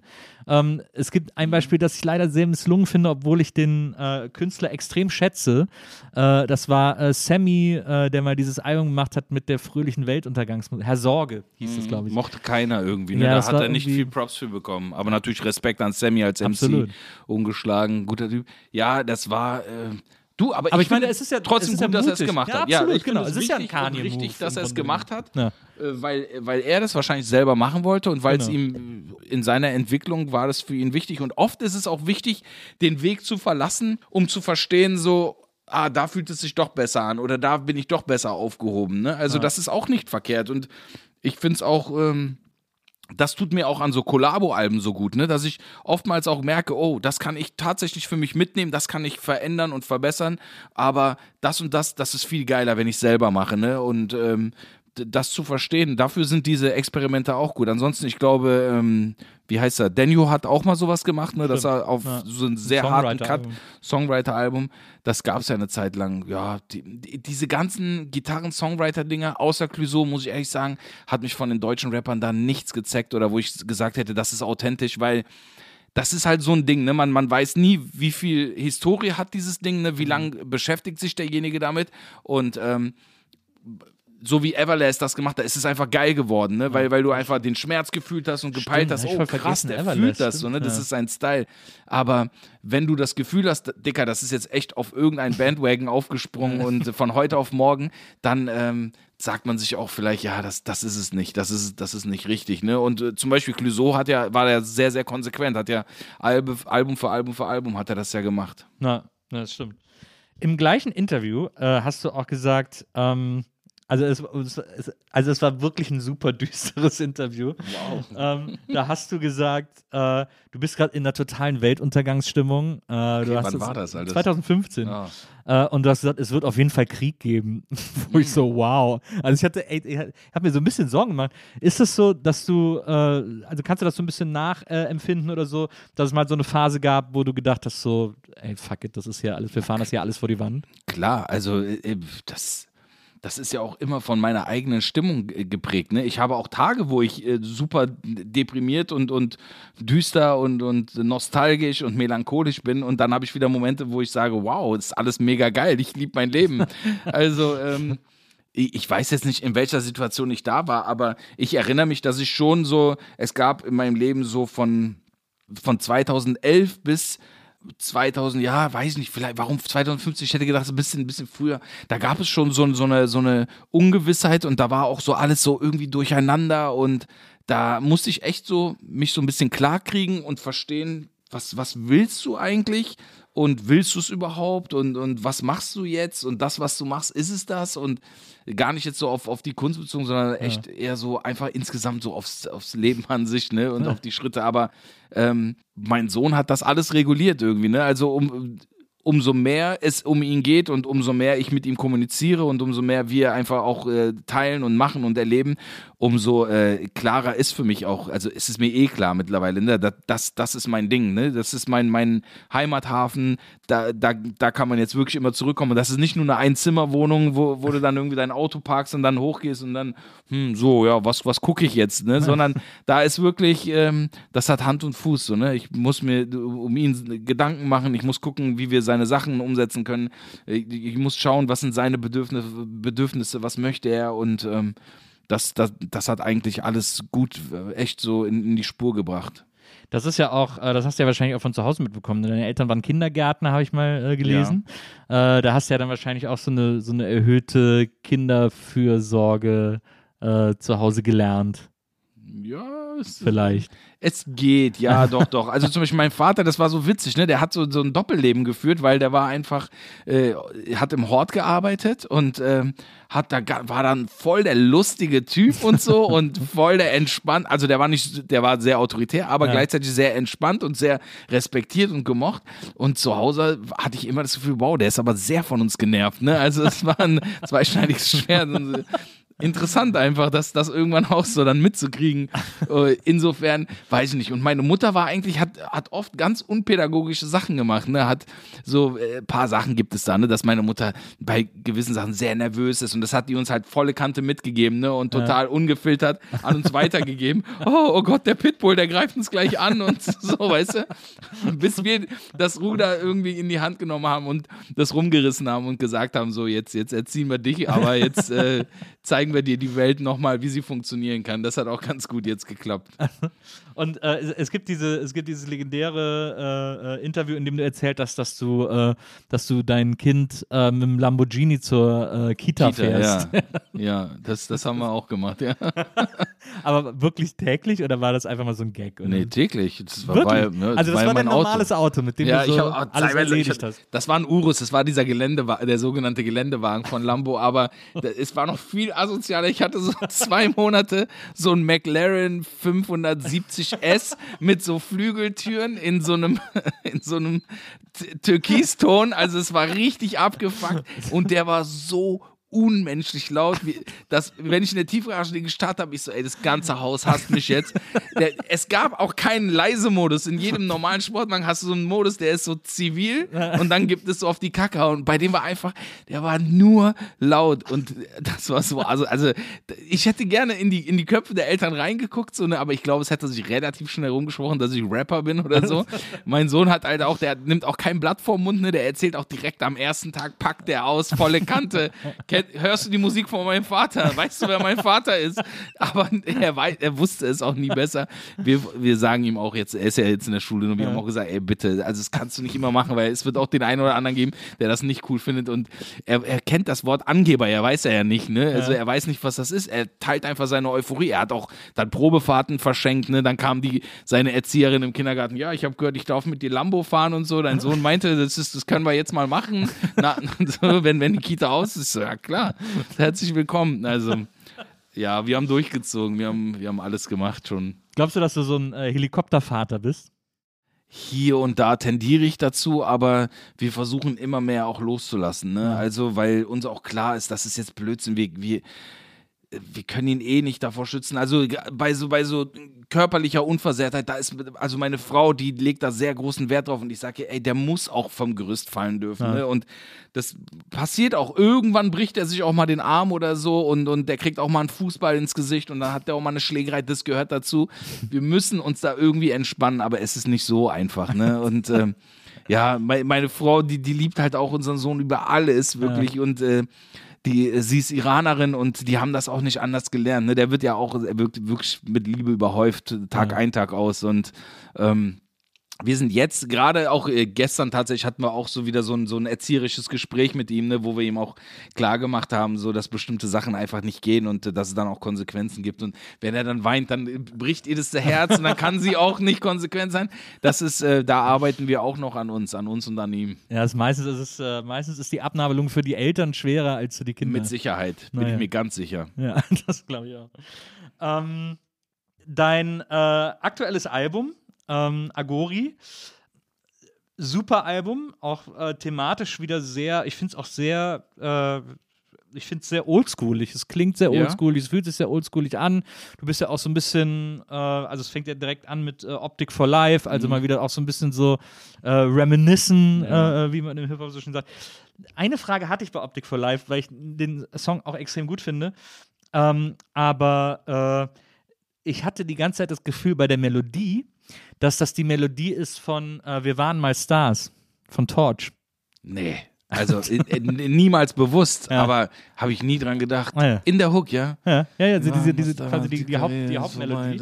Ist so, ist, so eine ähnliche, ist so eine ähnliche Notenlinie sozusagen wie, äh, wie Wir mal Stars. Also ich, ich habe, wir waren mal Stars, ich kenne den Song, ich habe den jetzt nicht äh, tot Ja. gefeiert oder so, Ja. aber nee, also ich habe mich definitiv nicht daran orientiert. Okay, okay, alles klar. Also Das- wirklich, also, hat mich die Neugier hat mich Ja. umgebracht. Aber es gibt definitiv, ich meine, diese ganzen Melodien, du kannst die eh alle nicht neu erfinden. Ne? Also das ist, äh, man hört so viel auch, äh, ich höre das auch bei mir selber, gerade bei Gesangssachen oder bei so leicht gesungenen Sachen gibt es immer wieder Sachen, wo ich im Nachhinein dann merke, oh krass, ich glaube, ich habe mich da voll krass irgendwie auch beeinflussen lassen. Es gibt auch Melodien, zum Beispiel immer, wenn ich rhyme, ich weiß nicht, wie ich auf diese Melodie gekommen bin, aber ich weiß, irgendwas ist da drin, was vielleicht mal in einem anderen Song war, ne? aber ich kann es nicht nachvollziehen, woher das kommt Ja. und äh, kann niemand nachvollziehen.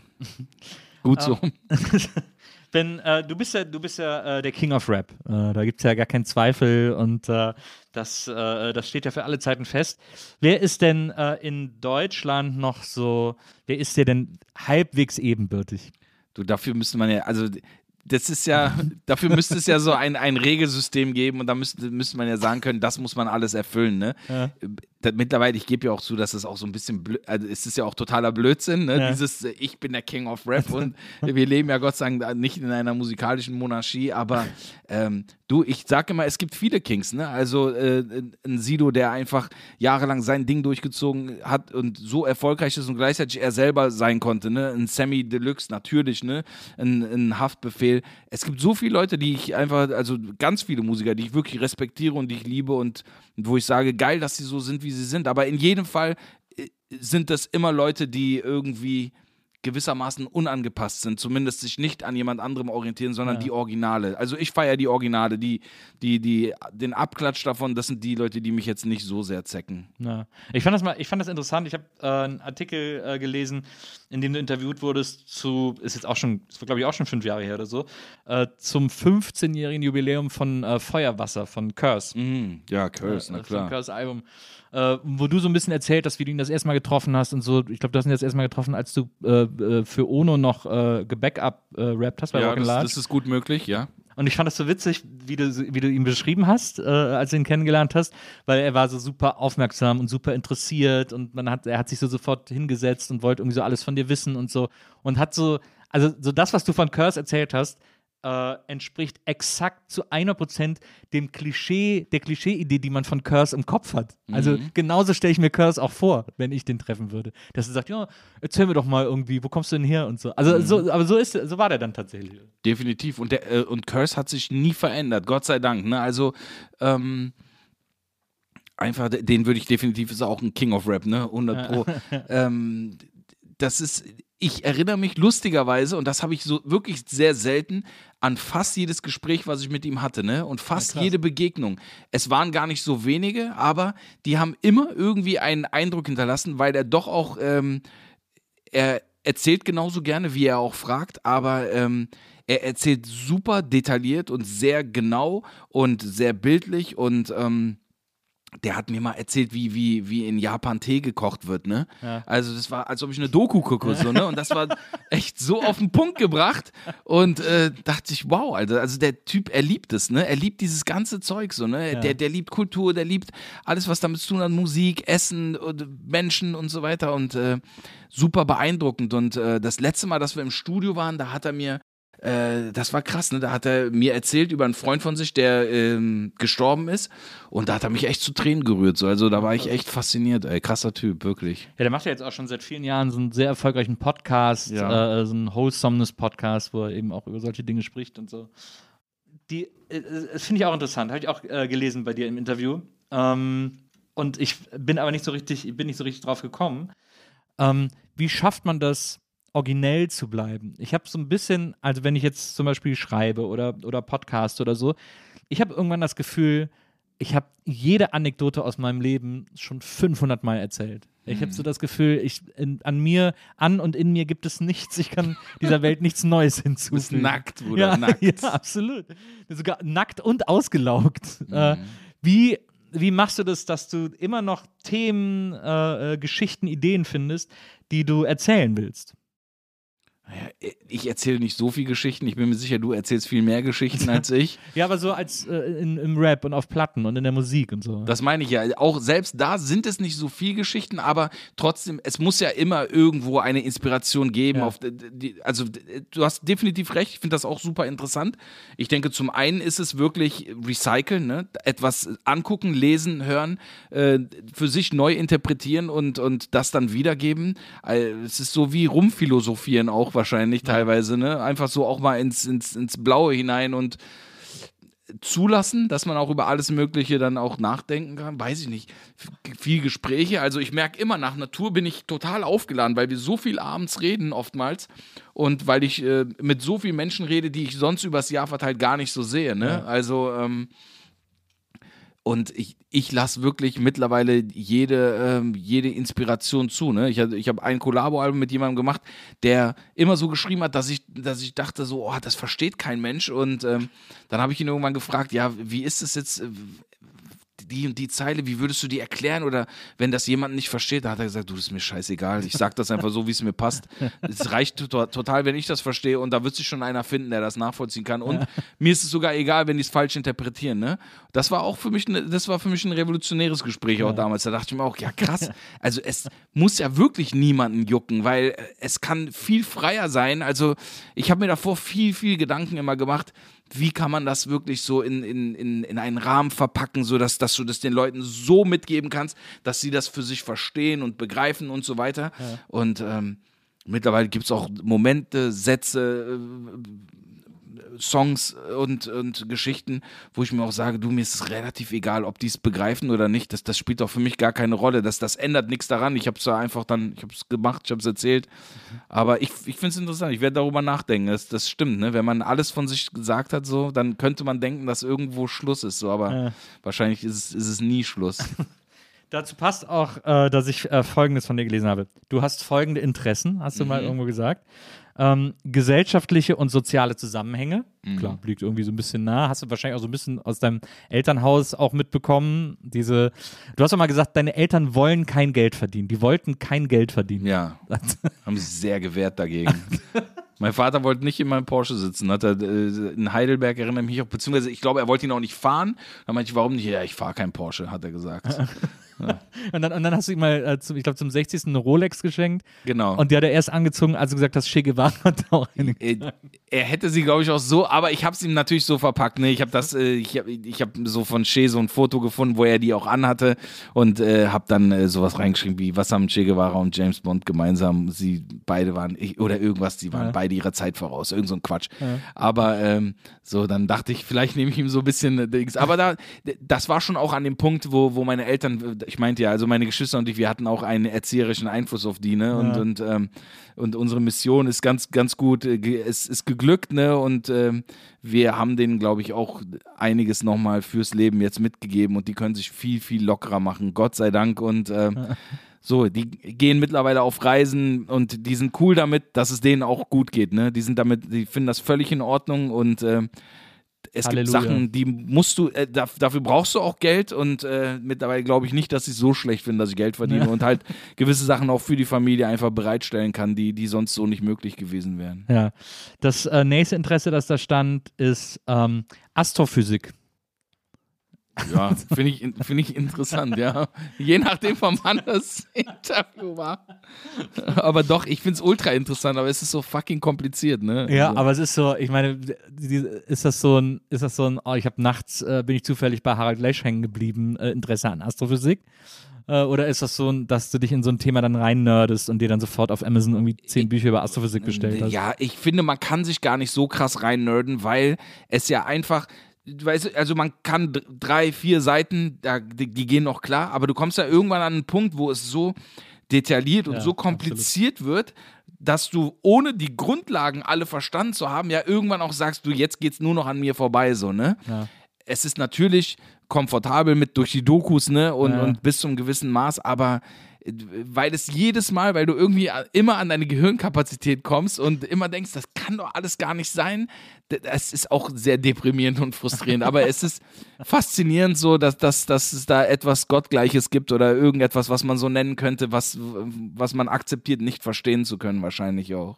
Glaubst du, dass wir noch äh, miterleben werden, dass äh, der Mars zum Beispiel besiedelt wird? Ja, ich glaube, es ist relativ wahrscheinlich, ne? Weil ich habe mit einem Freund von mir, der ist Arzt, habe ich gesprochen oder werdender Arzt, und der hat mir das mal ausgerechnet, ähm, wie schnell sich äh, die Aufnahme von Wissen, wie, wie, wie, sich, wie sich das verschnellert hat, ne? Und ähm, er meinte irgendwie, dass wir heute, im Vergleich zu vor 50 Jahren, glaube ich, das tausendfache an Wissen zu ja. uns nehmen und Ja. Informationen in einem Leben verarbeiten. Und das ist schon krass. Und er meinte, dass das gesamte Wissen auf der Erde, ge- gerade so wissenschaftliche Dinge, dass das ähm, jede Woche sich äh, oder jeden Monat verdoppelt, also abartig. Und er meinte, er meinte, rechne dir das aus. Und äh, dann, weil wir haben auch über diese Computer gesprochen, ne, über die Quantencomputer und was dann alles möglich ist und Ja. der, ob das wirklich eine Simulation ist, in der wir leben und so. Und der meinte, das, das wird noch krass und äh, das, das hat auch Sinn gemacht. Ne? Also es wird sich, also das, wenn du jetzt zurückschaust, was in den letzten 10, 15 Jahren passiert ist, das ist ja Wahnsinn. Ne? Und vor allen Dingen, wie, wie dir vor Sachen, die vor 20 Jahren revolutionär waren, wie, wie alt die dir jetzt vorkommen. Ne? ja. Und das sind 20 Jahre und jetzt geht es ja erst richtig los. Ja, ne? und vor allem, ne, 20 Jahre, äh, ich meine, wenn wir jetzt darüber reden, über, das ist 20 Jahre her, dann denken wir mal an die 80er, aber 20 Jahre war das Jahr 2000. 2000, ja, genau. Das ist so krass. Wo das Internet ich krieg so das immer gerade. nie Ja. verpackt bei 20. Wenn mir jemand sagt, das ist 20 Jahre her, dann denke ich so, oh, das war in den 80ern. Ja. Und es ist aber, es ist Genau. gesagt 40 Jahre her. ja. Das finde ich auch, äh, das finde ich auch total krass. Ähm, dann äh, hast du gesagt, die, ein großes Interesse von dir sind Marketing-Sachen. Okay, ich diese, ich weiß nicht, wo Interview war, aber okay. Ja, das hat sich mit der Zeit entwickelt, ne, weil ich einfach überhaupt keinen Geschäftssinn hatte mein Leben lang. Ja, und äh, von meinen Eltern absolut mir auch klar gemacht wurde, dass, dass, das verwerflich ist, ne? an, an, an äh, Geschäfte zu denken und Geschäfte machen ist ver verwerflich und das ist böse. Ähm, deswegen kam das sehr spät. Und äh, jetzt habe ich natürlich, also das ist jetzt auch nicht extrem bei mir, aber ich denke jetzt hier und da auch über den Tellerrand hinaus und, und finde neue Sachen ne? und, und ähm, schaue einfach auch, was kann ich machen und versuche einfach geschäftstüchtig auch zu handeln. Nicht nur, also ich bin jetzt kein, kein besessener Wall Street Banker, ne? Ja. der, der auf Zahlen und Charts guckt und dann sagt, da gehe ich rein, da gehe ich raus. So bin ich überhaupt nicht. Aber ich finde es, ähm, natürlich ist es interessant, auch äh, Sachen zu machen, wo man sagt, das hat eine Zukunft, da passiert was und äh, da kann ich auch mit Gewinn machen. Aber das finde ich interessant, da hast du mal, das hast du mal irgendwo anders erzählt, ähm, dass du mal eine Zeit lang versucht hast, dich in so Kryptowährungen reinzufuchsen und da irgendwie äh, äh, mitzukommen und irgendwann festgestellt hast, ich check's einfach nicht, ich steig wieder aus. Und das ist jetzt aber ein bisschen so bei dir und deiner Frau immer so, dir das immer so ein bisschen vorgehalten wird. Gott sei Dank nicht mehr. Ich bin wieder im Plus. Also das Gute war natürlich, ich habe dann irgendwann nur noch gehoddelt, ich habe es einfach gehalten Ja. und es lag dort und meine Frau, ey, die hat irgendwann, da, da war ich so hart im, im Minus und äh, da hat sie mich, da wollte sie mich schon zwischenzeitlich, ja, jetzt dann verkauf die Scheiße und dann war sie aber wiederum so, dann habe ich ihr echt immer gesagt, weil sie meint, du hast doch Verlust gemacht. Ich habe gesagt, nein, in dem Moment, wo ich verkaufe, habe ich Verlust gemacht. Wenn ich es behalte, ist einfach nur der Wert ist jetzt geringer, aber es liegt dort. Und sie so, Mann, das ist voll die Scheiße und das ist voll der Blödsinn. Und dann, als es aber wieder hochging, und das war lustig, ne, dann ging es hoch, tuk, tuk, tuk. und dann habe ich gesagt, guck, siehst du, wieder verdoppelt, jetzt haben wir so viel Gewinn, jetzt so viel. Sie so, ja, okay, das ist in Ordnung. Dann lass es da liegen. Da habe ich gesagt, komm, Bitcoins, irgendwann ist er bei einer Million, dann äh, hat, hat er was davon, so, ne, ist doch gut, dann kann er auch Dings, kann er feiern auf der Yacht, das alles verblasen, sich ein paar schöne Jahre machen. Damit. Aber, aber es ist super weird, ne? Dieses, dieses Krypto-Zeug irgendwie. Ich, ich Ja. check's irgendwie nicht so richtig. ja, es ist. Es ist weird, weil wir damit natürlich nicht arbeiten, ne? Aber das Krasse ist, es zeigt und vor allen Dingen, dass das Verständnis bei den normalen Leuten wie dir und mir, dass wir überhaupt schon jetzt auch darüber nachdenken und dass es vielleicht auch, dass wir anfangen, das in unsere Sachen Stück für Stück langsam einzubinden, ne? Das, ähm, das zeigt schon, äh, dass das, das wird definitiv ein, ein Gamechanger sein, ne? Also bis jetzt ist es einfach so eine, so eine, so eine, so ein so eine Unsicherheit, so, ne? Für die Leute ist es ja noch ganz klein im Verhältnis, ne? Der, der, der Markt ist ja nicht so riesengroß. Aber es, es zeigt auf jeden Fall, ähm, dass es an einen Punkt kommen kann, dass, dass, dass es für alle Leute eine Selbstverständlichkeit wird und ähm, ich bin mir sicher, dass das wird eine Auswirkung haben. Also wir sind irgendwann sind wir absolut im, im, ja, im, im digitalen Zeitalter dann endgültig angekommen, ne? Wenn, wenn wir auch digital werden, wenn unsere Arme dann, weißt du, der Arm, der dir gerade abgefahren wurde, wenn, wenn der, Dings, die Musk Corporation das dann wieder in einem, in einem 3D oder 10D-Drucker wieder zusammenbauen kann, ne? Also dann, dann ist alles okay. Das, äh, das finde ich auch interessant. Ähm, du hast in dem, achso, du hast in dem gleichen Interview, äh, also bei den Interessen auch noch gesagt, äh, unter anderem, ich liebe auch Autos. Ja, ähm, das ist ja schon. offensichtlich. Wir haben ja auch über den Lambo äh, und so gesprochen. Ähm, jetzt, wo Elon Musk hier irgendwie vor den Toren Berlins äh, eine Tesla-Fabrik baut, ist äh, so ein Tesla für dich auch interessant? Noch nicht, weil äh, natürlich Thema Reichweite, ne?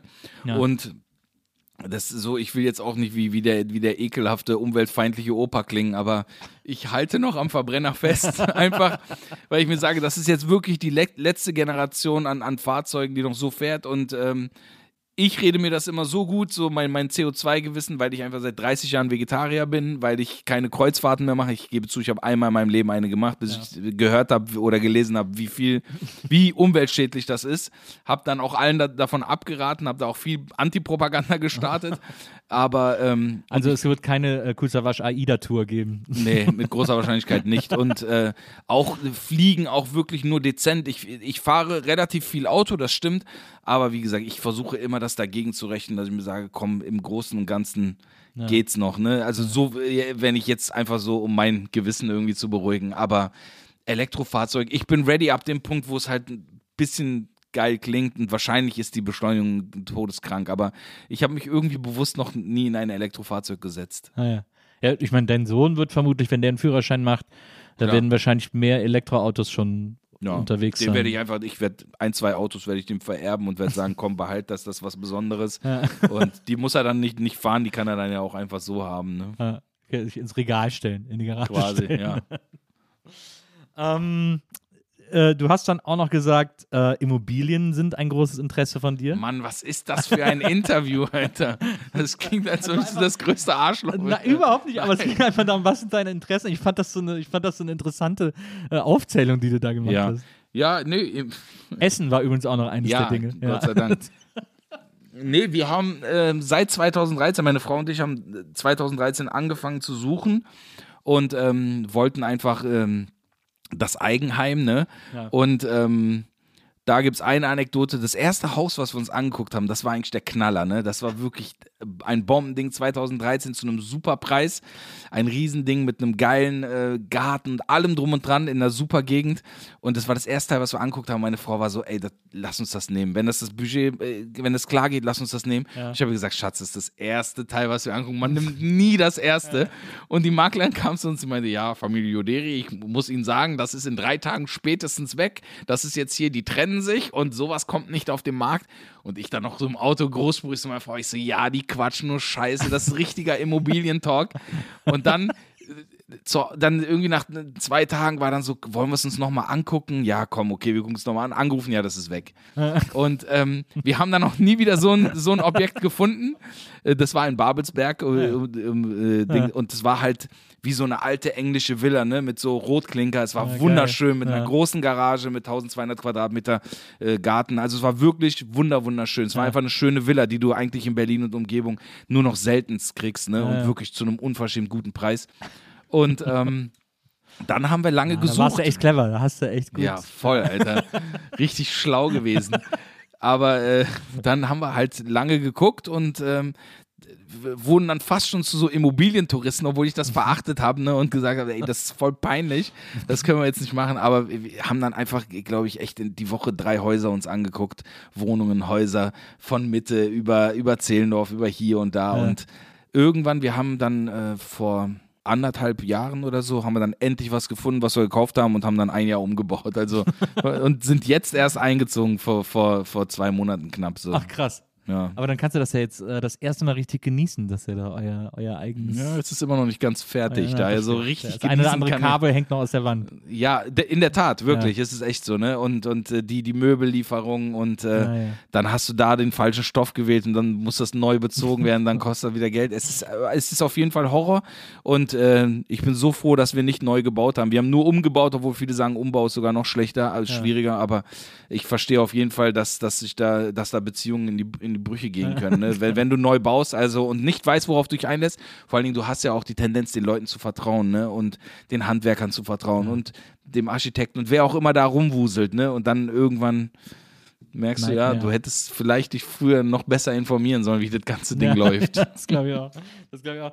Lustigerweise, ich habe mal, ähm, äh, ich mache ja so einen anderen Podcast, äh, Songpoeten, und da hatte ich mal Tim Bensko äh, zu Gast, Ja. der mal irgendwie dein Nachbar war. Der war mein Nachbar, genau. Wir haben äh, am Hausvogtteil, kleine Jägerstraße, jetzt kann ich ja sagen, er lebt nicht mehr da. Kleine Jägerstraße habe ich gelebt und ähm, das war witzig, weil das war der, das, ich wollte so eine Junggesellenbude aus dem Boden stampfen, so, ne? Ja. weil ich kam aus so einer, ich war gerade wieder nach Berlin gezogen, hatte eine Einzimmerwohnung, Chausseestraße hinter so einem Hotel, war okay, aber war halt ein Zimmer, keine, nicht gute Luft und so. Dann bin ich in eine Dreizimmerwohnung, die war sehr schön in der Tat, ähm, in, äh, am Hausvogteilplatz direkt da gezogen, in Oxford Residenz hieß das so, es war edel. Ja, sehr, sehr fein. Es war wirklich schön. Äh, mit, so einem, mit so einem Autolift und allem drum und dran. Aber äh, also ich bin dann drin und bin alleine in dieser Wohnung, wo nichts ist und räume dann so Kisten und äh, voll die Upturn-Arbeit und krieg dann eine SMS von, von Bensko, der schreibt, du, ich, äh, wie läuft's mit dem, mit dem Kisten ausräumen? Wenn, wenn, du, wenn du was brauchst, sag Bescheid. So, ne? Ich bin nebenan. Ich so, hä? Er so, ja, guck mal rüber. Da habe ich dann geguckt und guck aus dem Fenster und wir hatten echt einen gemeinsamen Hof und der war in einem Townhouse, was irgendwie zwei Häuser weiter war und er steht dann unten und winkt dann so, ne? Und er hat mich wirklich beobachtet, wie ich da meine Kisten ausgepackt habe. Und ich so, ja, krass, Alter. Er so, ja, komm rüber, wenn du Bock hast. Dann bin ich rübergegangen, hab eine Flasche Cola bei ihm ausgetrunken, ein Liter. Er hatte natürlich eine viel geilere Wohnung, muss ich ehrlich sagen. Er hatte ein geiles Townhouse, drei Stockwerke. Und da war direkt so der, der, der Downgrade. Und ich so, Mann, scheiße, Alter. Er lebt noch mal krasser. Ich dachte, ich habe jetzt hier den Vogel abgeschossen. Aber äh, ja, es war witzig. Guter Nachbar auf jeden Fall. Danach haben wir uns, glaube ich, nie mehr gesehen. Also nie wieder besucht. Kein Nachbarschaftsverhältnis, aber es war cool, da einmal am ersten Tag vorbeigegangen Ist zu ja sein. gut, dass man weiß, dass so jemand in der Nähe ist. Man muss sich ja nicht Genau. andauernd sehen. ja. Das, äh, das kann ich gut verstehen. Ähm, es, äh, es gibt eine Sache, ähm, über die wir natürlich unbedingt noch reden müssen, Oh. ähm, weil äh, wir uns darüber auch mal kurz auf Twitter äh, ausgetauscht haben. Ähm, das ist nämlich äh, deine, ähm, äh, deine, du hast mal äh, getwittert, ähm, was besonders schön ist, ist so ein Damenfuß in Größe 36 oh Gott, war das, Thema. Okay, ja. Und dann habe ich vor kurzem, äh, oder jetzt in der Recherche, habe ich ein Interview mit dir gefunden, wo ich, äh, es passiert mir wirklich selten, dass ich Interviews lese und laut lache. Okay. Aber du hast in so einem Interview, wurdest du darauf angesprochen, ja, äh, Rap ist ja auch oft irgendwie so sexistisch und homophob Mhm. und so. Und dann hast du mir gesagt, ja, äh, ich habe früher auch Scheiße erzählt, aber ich habe ja auch schwule Freunde und ich umarme die auch, das ist mir alles egal.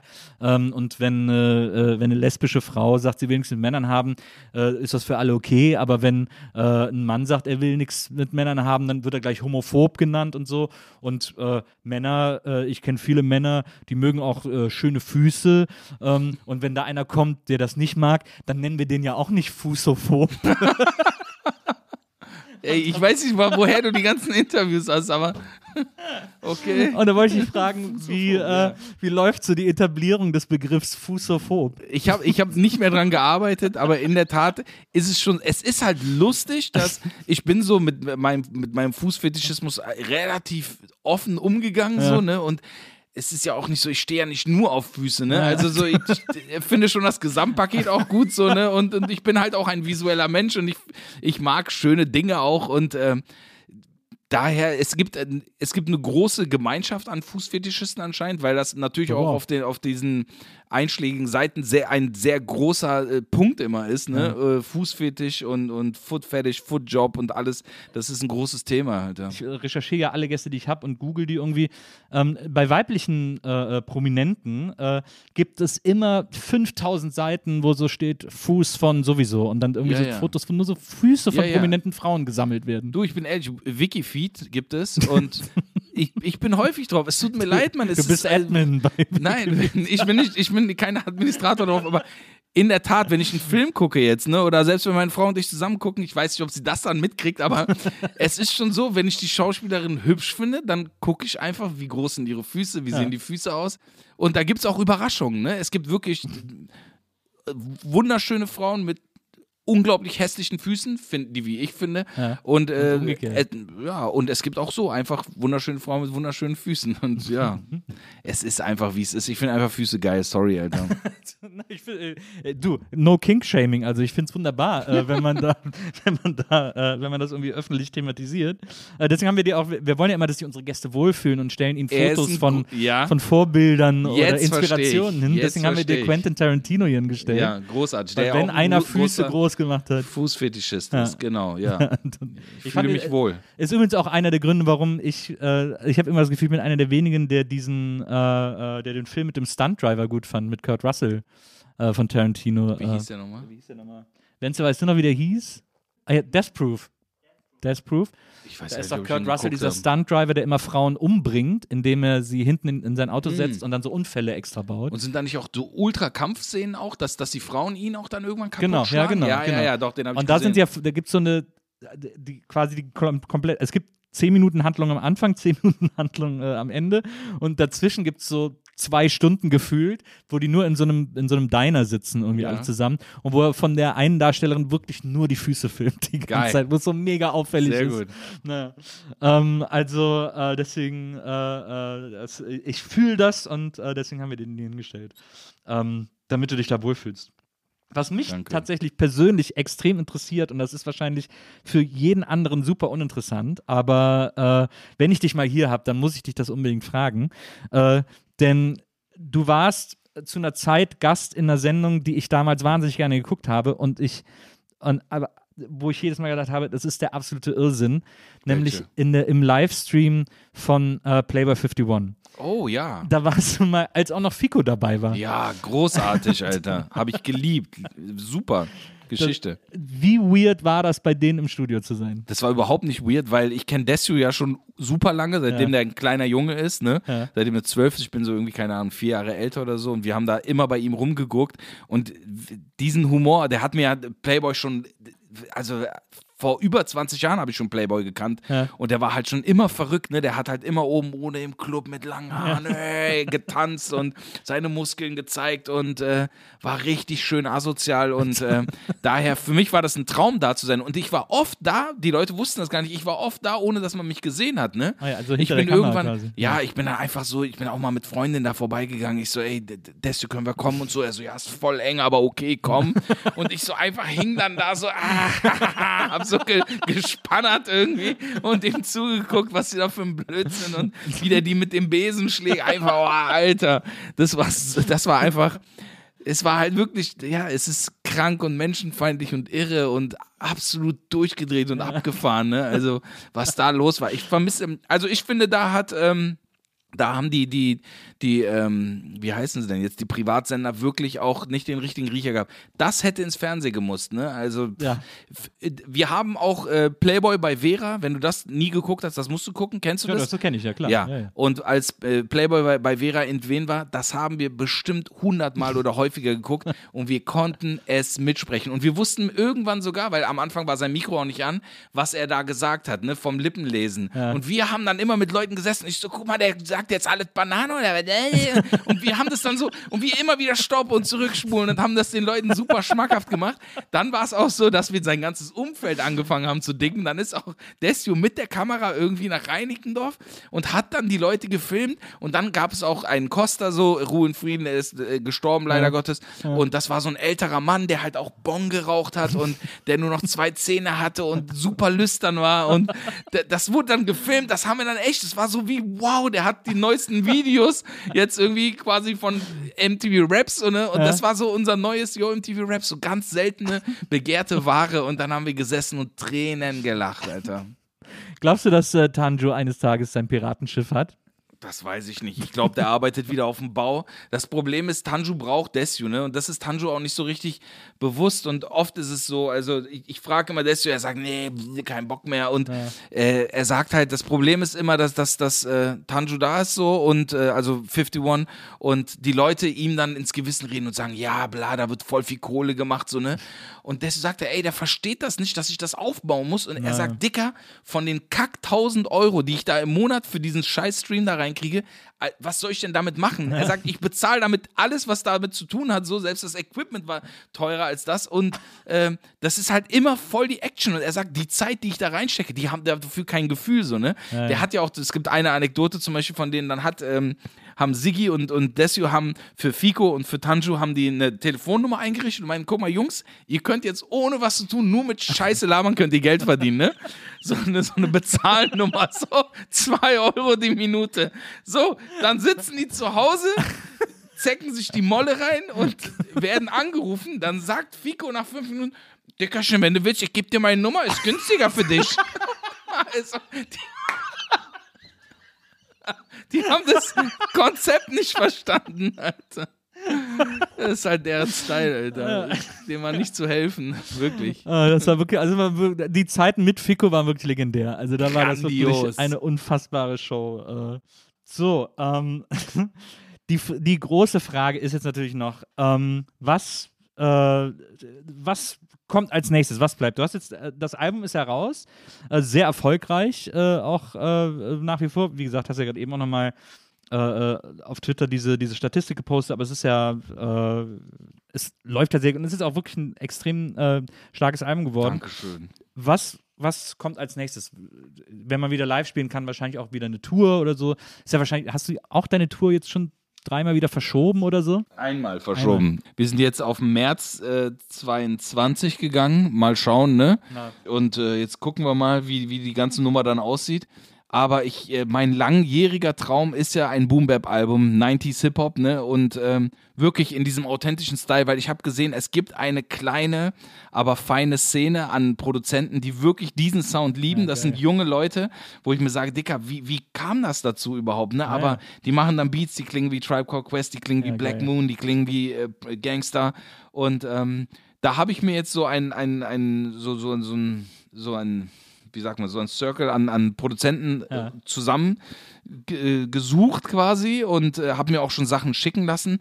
Und ähm, das ist jetzt so das nächste Ding. Ich will das definitiv durchziehen. Ne? Ich glaube, das wird kommerziell sehr unerfolgreich sein, aber ähm, vielleicht schaffe ich sogar einen, einen Boom-Bap-Song zu machen, der kommerziell ist. Das wäre auch wieder so eine Herausforderung, ne? dass man sagt, Ja, ja. okay, vielleicht mit dem richtigen Thema, mit der richtigen Hook und es kann trotzdem irgendwie gewissermaßen oldschool klingen. Also ich werde jetzt nicht oldschool rappen, aber ich Ja. rapp da ganz normal drüber. Aber es ist ein Traum von mir. Ich liebe diesen Sound und ähm, mir gibt das unheimlich viel und äh, ja, ich hoffe, dass, dass ich das hinkriege. Ja, das wäre wär so ein Boom Bap Album wäre geil. Ich fand zum Beispiel auch das ZSK Album ja eigentlich von beatsmäßig auch total ja, geil. klar. Uns hat auch Spaß gemacht, oder? War, war witzig. Ja, ja, ja. Jetzt ist ja auch, es ist ja so krass, ne, dass jetzt so diese ganzen äh, Helden auch alle sterben, tatsächlich. Ja, also äh, jetzt äh, DMX, okay, etwas später, aber jetzt ist ja auch gerade Shock G äh, oh Gott, ja, gestorben. Katastrophe. Das hat mich echt das hat auch schon ein bisschen mitgenommen. Ja, das fand ich auch krass. Das ist jetzt, jetzt das, das, das ist, Prodigy war für mich auch krass. Also das fand, fand ich sehr, sehr traurig. Und äh, jeden Tag kommt, also fast jeden Tag gefühlt, kommt jemand Neues dazu, ne? Na, na, Und die jüngeren Artists, die sterben halt, weil die erschossen werden oder weil, weil sie Überdosis haben. Ne? Es ist schon auch sehr verrückt so, ne? Also Ja. von, von meinen Helden kenne ich vielleicht drei oder so, die, die durch, durch, durch äh, so Crime gestorben sind, so, ne? Big L und so weiter. Aber das ist schon traurig. Und das, das habe ich mir letztens auch gedacht. Ne? Und in Amerika ist klar, ne? das rächt sich natürlich, dass das jahrelange Burgeressen, die, die fehlende Krankenversicherung und so. Und es ist einfach so. In Amerika hast du teilweise mit, mit 50, 55 bist du schon ziemlich alt. Und Ja, weißt du, wenn, wenn du dann nicht irgendwie äh, schwer krank bist und deine Nieren im Arsch, dann hast du schon Glück gehabt. Ne? Ja, jetzt musste ja, ich glaube, Dre, äh, also von, ähm, von Yo MTV Raps, der Mhm. musste jetzt irgendwie ein Bein amputiert kriegen. Äh, und hat dann gebeten, ob man ihm mit den Kosten helfen kann und so. Scheiße. Das ist einfach so Warum bitter. muss amputiert werden? Diabetes? Äh, ich glaube? Diabetes, Mhm. genau. Und, ähm, und, und hat irgendwie so aufgerufen, ob man so ihm spenden kann. Also total bitter. Äh, diese, Ja. Das waren alles Helden für uns. Und jetzt muss man denen so beim Siechen zugucken. So. Das ist echt Mhm. tragisch. Ähm, aber ich habe äh, gute Hoffnung, dass das bei dir nicht so sein wird. Ich hoffe es auch, Alter. Ich meine, Gott sei Dank haben wir un- unser Gesundheitssystem bis jetzt noch ein bisschen besser. Das stimmt, ja, das stimmt. Ähm, ich freue mich extrem aufs Boom Bap Album ähm, und äh, bis dahin hören wir alle noch Agori weiter. Äh, freuen uns auf die Tour. Ich habe ja auch, ich hab auch ein paar Auftritte mit so einem anderen Podcast. Wir gehen auch so live auf Tour und das ist jetzt schon dreimal sind die Auftritte verschwunden. Das ist so krass. Immer wieder wird es so quasi so weit wie möglich geschoben und Mhm. man sitzt da und will doch einfach nur live auftreten. Ähm, also äh, das kommt auf jeden Fall wieder und ähm, ich würde mich freuen, wenn du auch wiederkommst, spätestens Sehr, zum sehr nächsten gerne. Album. Mir hat super Spaß gemacht. Danke für die Einladung, wirklich. Es war sehr cool. Vielen Dank, dass, vielen Dank, dass du vorbeigekommen bist. Ich fand es auch super. Und äh, vielen Dank an Wenzel, der heute unser Producer war. Dankeschön. Und äh, wir hören uns nächstes Mal wieder hier bei der Nils Bokelberg Erfahrung. Bis dann, macht's gut. Ciao. Die Nils Bokelberg Erfahrung. Von und mit Nils Bokelberg. Eine Produktion von Pool Artists. Team Wenzel Burmeier, Lisa Hertwig, Maria Lorenz Bokelberg, Frieda Morische und natürlich Nils Bokelberg. Die Nils Bokelberg Erfahrung.